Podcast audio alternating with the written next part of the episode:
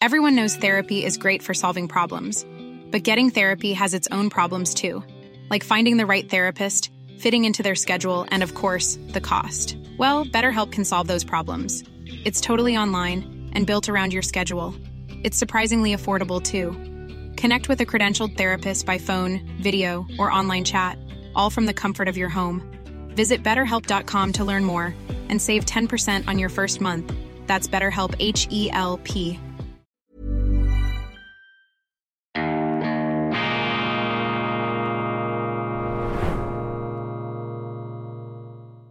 Grüezi miteinander. Ganz herzlich willkommen und einen wunderschönen guten Tag, meine sehr verehrten Damen und Herren, liebe Freunde aus nah und fern. Ich darf Sie begrüßen zu dieser Sondersendung von Weltwoche Daily, die andere Sicht, unabhängig, kritisch und trotz allem Wahnsinn, der uns da umzüngelt, verlässlich, zuversichtlich. Heute ist Donnerstag, der 22. Februar 2024 und ich finde mich hier etwas in vertauschten Rollen, denn dort, wo ich eigentlich jetzt sitzen müsste, sitzt mein Gast. Es ist mein Kollege Roman Zeller oder Roman ist soeben von einer ganz interessanten Reise zurückgekehrt. Sie haben es natürlich mitbekommen, er hat da im unermüdlichen Dauereinsatz Interviews gemacht und berichtet direkt aus London von den Anhörungen zum Prozess von Julian Assange. Da ging es darum, dass ein Londoner Gericht befinden muss, ob Julian Assange ausgeliefert wird an die Vereinigten Staaten von Amerika. Dort drohen ihm 175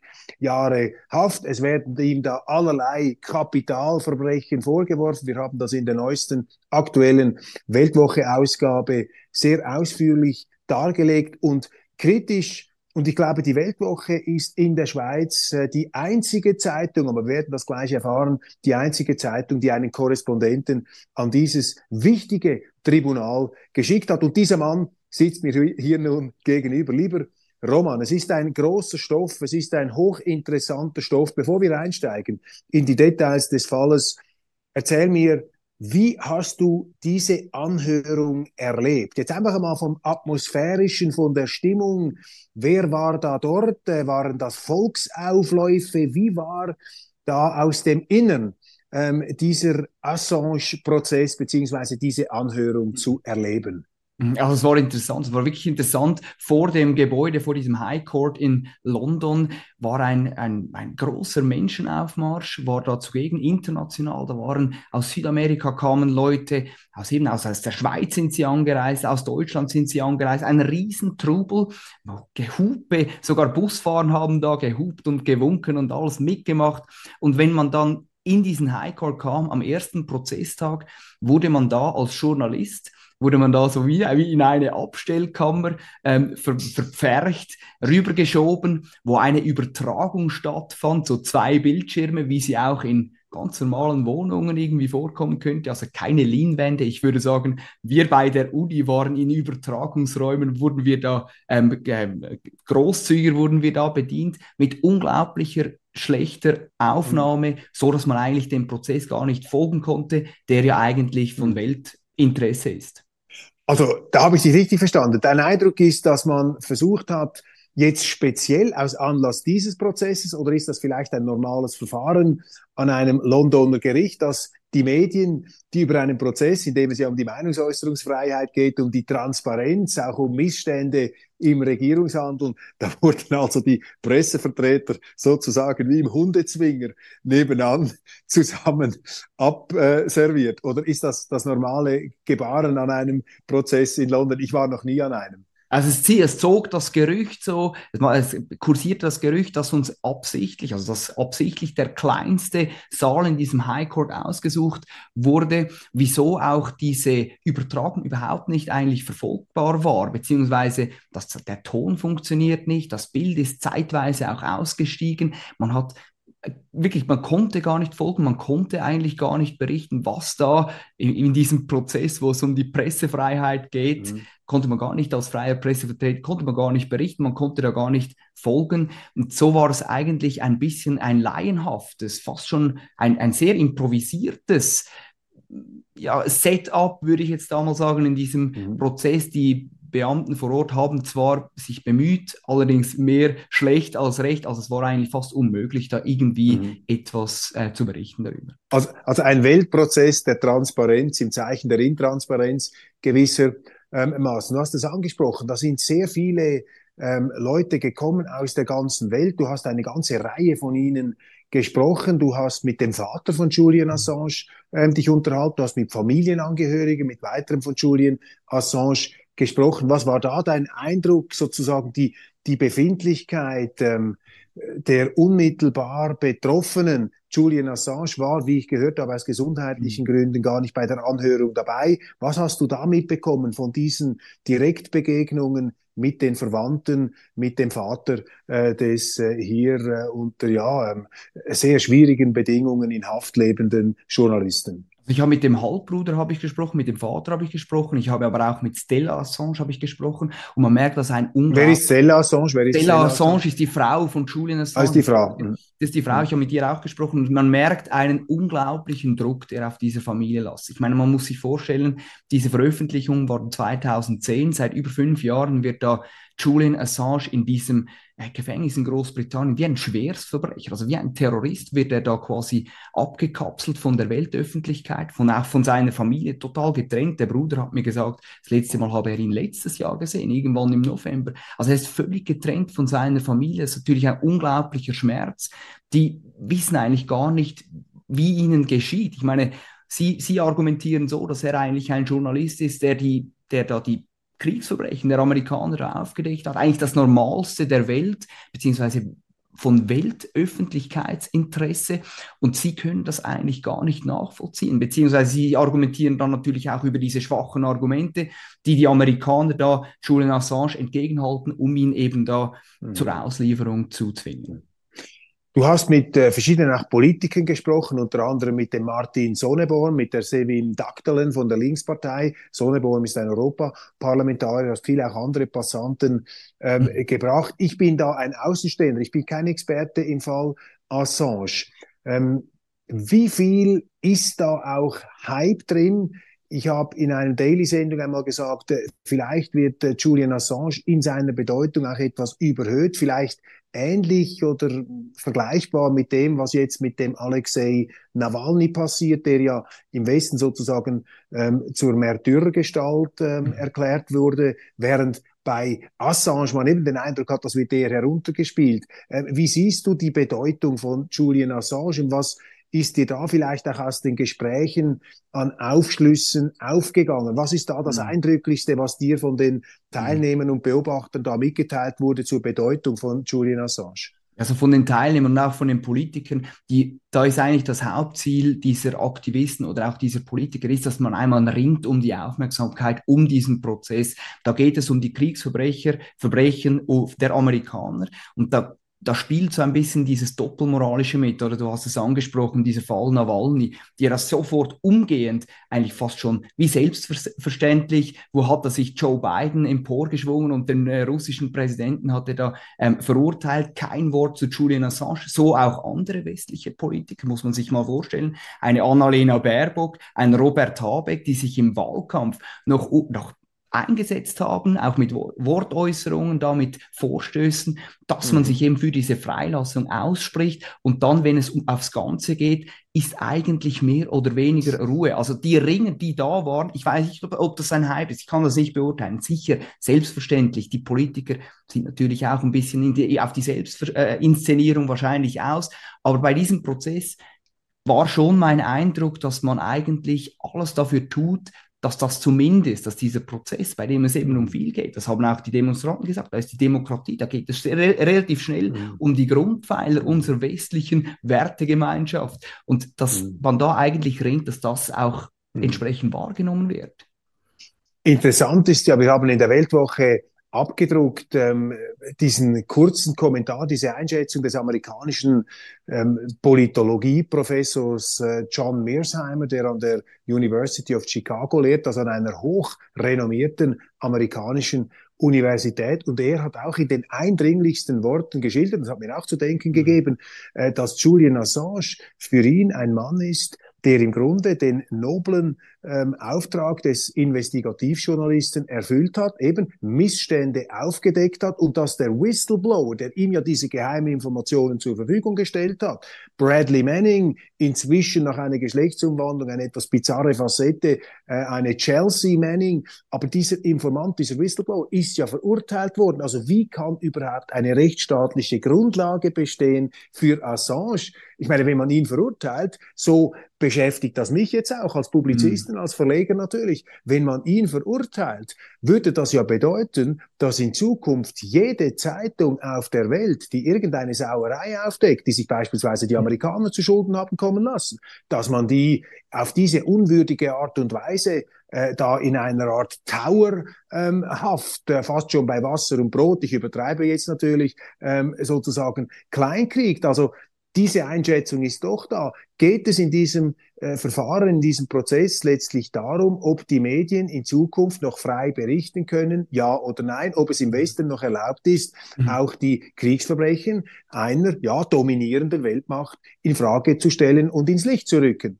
Dazu zwei Sachen. Ich habe mit dem sehr renommierten Journalisten Chris Hatches von der ehemals New York Times genau über diese Frage gesprochen. Und interessant ist, Chris Hatches ist ein US-amerikanischer Journalist, auch mit dem Pulitzer-Preis wurde er ausgezeichnet durch seine Aufdeckung von ja, Terror, terroristischen Verbrechen. Und er hat mir eigentlich, ich habe gefragt, was würde er einem Journalisten raten, der jetzt irgendwelche Daten oder brisante eben solche, solche Kriegsverbrechen mhm. zugespielt werden würde. Er, er, hat gesagt, in seiner Rolle damals als New York Times Journalist war das eigentlich kom komfortabel, weil er hatte als eine Institution im Rücken, die unglaublich groß war, unglaublich mächtig. 19 Anwälte haben ihm da den Rücken gedeckt und da war es eigentlich, konnte man mit einer gewissen Überzeugung, konnte man das publizieren, was er damals gemacht hat. Einem freien Journalisten würde er das wirklich, er würde das fast schon abraten, das heute, heute zu machen. Er hat gesagt, you better be careful, hat er mir gesagt, weil man wisse ja nie, was dann genau die Amerikaner oder sonst wer irgendwie machen würde. Das heißt, wenn das jetzt durchkommen würde, würde ein Präzedenzfall geschaffen werden, dass eben, wenn es einer Regierung, einer Macht nicht passt, dass dann eben die, egal wo sich dieser Journalist befindet, egal welche Nationalität er hat, dass sie dann irgendwie Rückgriff machen können und ihn verurteilen. Zweites interessantes Kriterium. Ja, aber nicht nur das, Entschuldigung, wenn ich einhake, aber nicht nur das. Ich meine, Assange ist ja sozusagen auch der publizistische Herausgeber ähm, dieser WikiLeaks-Plattform gewesen. Und das heißt, dass also auch der Herausgeber, der Eigentümer einer Zeitung zur Haftung gezogen werden könnte. Also nicht nur der Journalist, aber vielleicht wäre der Journalist dann das Bauernopfer, das man fallen lässt. Mhm. Aber das scheint mir schon, ich bin da nicht der Rechtsexperte, aber das scheinen mir schon sehr bedrohliche Entwicklungen mhm. zu sein. Aber du wolltest noch einen zweiten Punkt ja, einstreuen. Genau das hat eigentlich auch ein Richter, hat dann die US-Seite gefragt. Ja, was denn, als genau dieser Punkt aufkam, ja, was würde denn passieren, wenn ein britischer Journalist in der gleichen Position genau ähnliche Sachen aufdecken würde oder zugespielt bekommen würde, dass er dann publiziert. Was wäre dann mit diesem britischen Journalisten? Was wäre dann, wenn einer von ihnen, von diesen mhm. ja, Royalisten, dann plötzlich betroffen wäre? Würden dann die US-Amerikaner auch derart aggressiv vorgehen?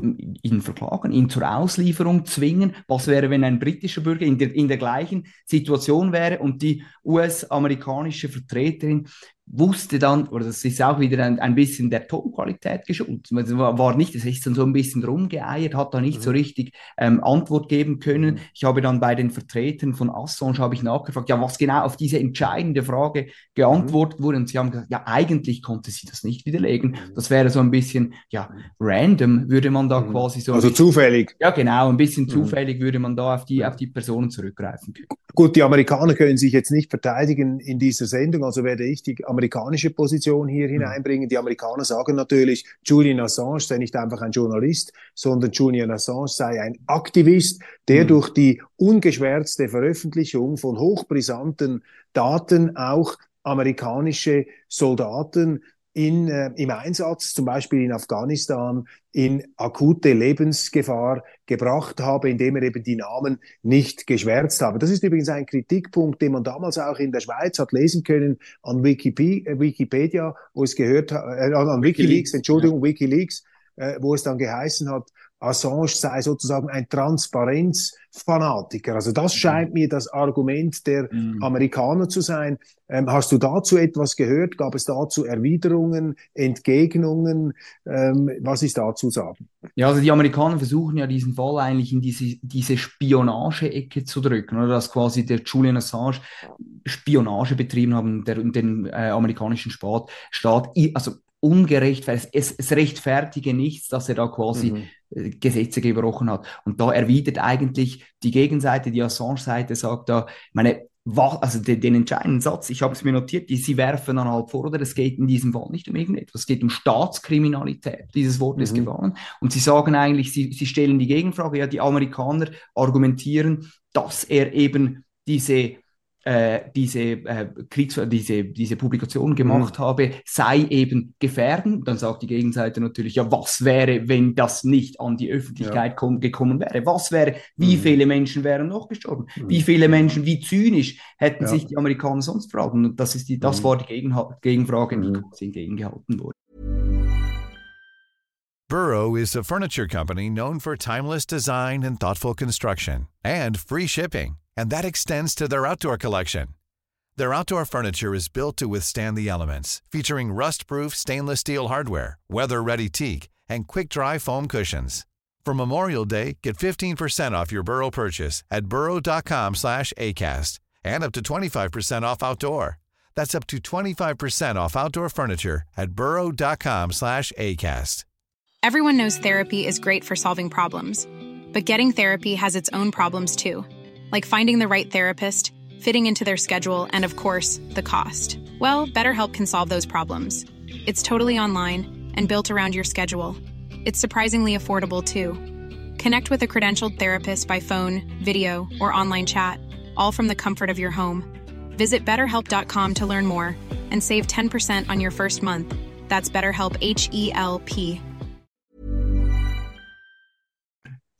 Gut, man könnte jetzt aus laienhafter Außenperspektive hier vielleicht festhalten, dass ähm, es tatsächlich vielleicht beanstandenswert ist, wenn man sagt, da sind einzelne GIs, die da in Afghanistan Dienst getan haben, sozusagen ihre Pflichterfüllung mhm. äh, gemacht haben im Militärdienst, die sind da unnötig in Gefahr gebracht worden durch diese Veröffentlichungen. Aber ich kann mir nun auch nicht äh, so gut vorstellen, warum denn dieses Vergehen zu einer Maximalstrafe von 175 mhm. Jahren Gefängnis ähm, gehört, mhm. zumal ja äh, doch eben die aufgedeckten Gräuel, die Missstände unbestritten sind und eben mhm. Kriegsverbrechen dokumentieren, wie du das gesagt hast. Interessant das ist ja genau, das ist ja, das ist, das ist ja genau das ja. Argument, was Sie haben. Sie sagen ja eigentlich, dass derjenige, der die mhm. Verbrechen mhm. aufgedeckt hat, vor Gericht steht und nicht diejenigen, die sie eigentlich quasi begangen haben, ja, Rechenschaft ja. gezogen werden. Genau, genau. Also in dem Sinn als äh, Verleger jetzt für Zuschauer oder als Chefredaktor ähm, hafte ich nicht zum Beispiel für eine Amtsgeheimnisverletzung, wenn mir ein,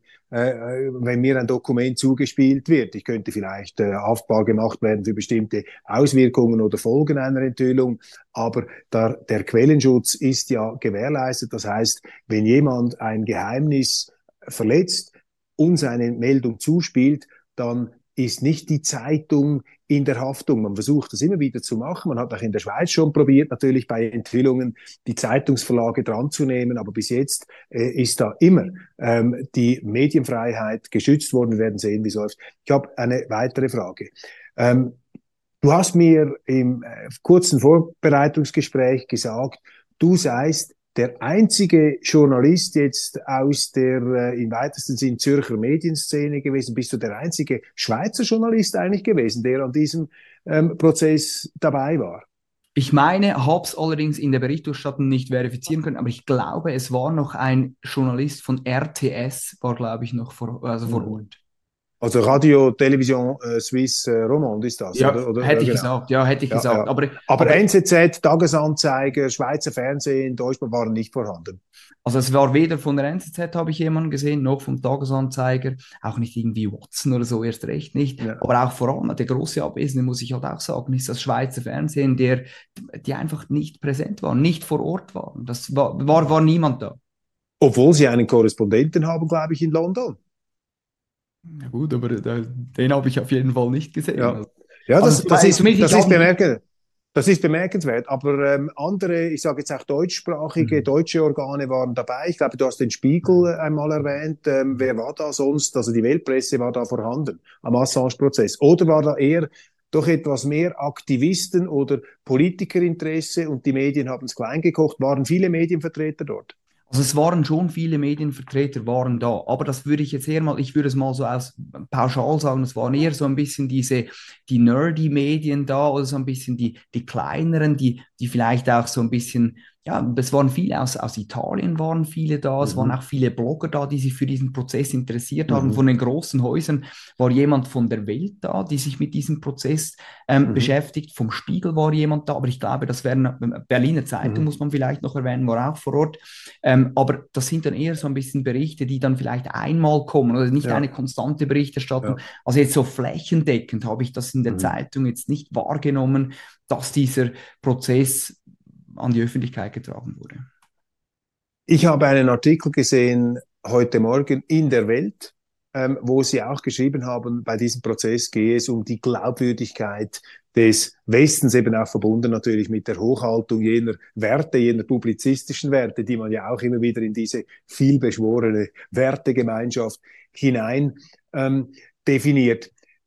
Vielleicht noch eine letzte äh, Frage ähm, oder eine Doppelfrage zum Abschluss. Was wissen wir über den Gesundheitszustand von Julian Assange im Moment? Und zweitens, wie glaubst du, dass es weitergehen wird? Hast du ein Gefühl, in welche Richtung dieses ähm, Londoner Gericht argumentieren wird? Wird man ihn auf freien Fuß setzen? Wird man ihn weiter in dieser äh, Kasernenhaltung, in dieser äh, zerstörerischen Haft behalten, wird man ihn ausliefern. Aber eben zuerst vielleicht der, der Gesundheitszustand mhm. und dann etwas noch ein Blick in die Kristallkugel der Zukunft. Mhm. Also die Familienangehörigen sind natürlich tief besorgt über den Gesundheitszustand von Julian Assange. Er hat, ihm war es auch nicht möglich. Ich meine, das ist schon ein Indiz, dass, dass es einem nicht möglich ist, an seinem Prozess, an seinem Day X mhm. oder wie da der, dieser Tag, dieser entscheidende finale Prozesstag hochstilisiert wurde, da teilzunehmen. Da war dann dieses, dieser Käfig, man muss sich das wirklich so vorstellen, das war so ein Käfig, der war wirklich leer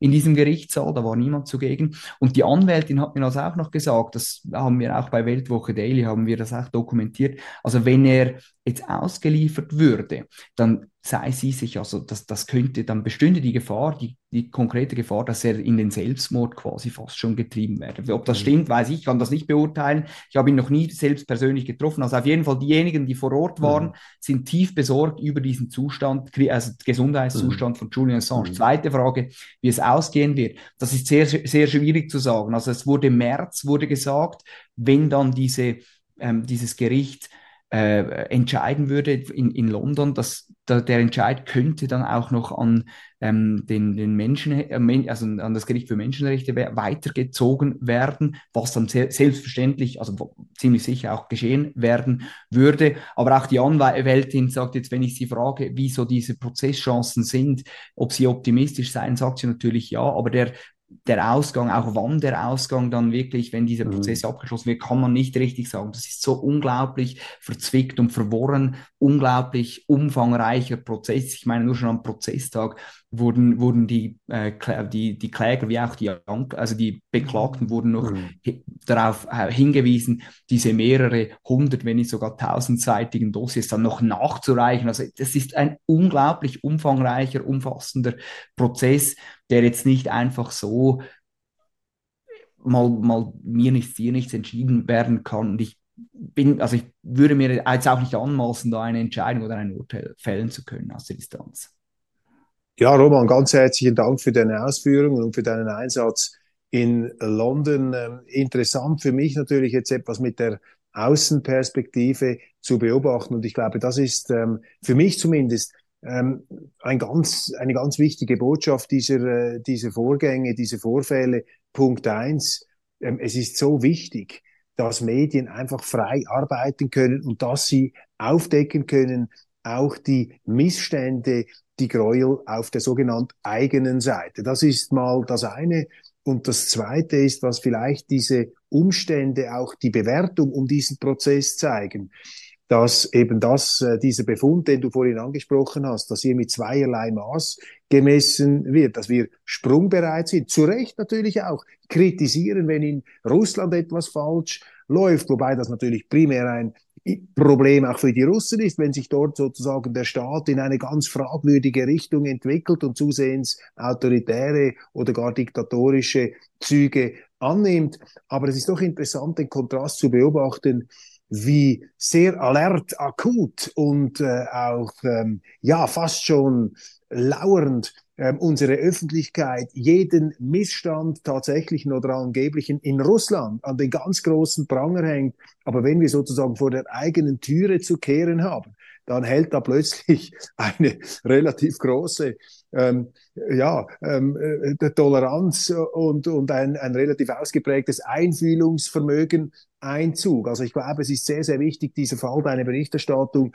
dass einem hier immer wieder vorgeführt wird, dass man ähm, in seinen Werturteilen etwas zurückhaltend sein soll und dass es eben nicht der Wirklichkeit entspricht, quasi eine Seite zu verteufeln, auf dass die andere dann nur noch aus Heiligen besteht. Da draußen bei diesen Großmächten haben wir es eben nicht mit Heiligen zu tun, weder hüben wie drüben, das rechtfertigt nichts, äh, das ähm, relativiert ähm, nichts. Noch ein allerletzter Punkt, Roman. Wer war für dich der interessanteste Gesprächspartner? Wen müssen wir in der nächsten Weltwoche unbedingt vielleicht äh, bringen, hier etwas äh, vertieft? Äh, wer wäre ein guter Gesprächspartner? Was wäre da sozusagen der nächste Anstoß, den du da geben möchtest?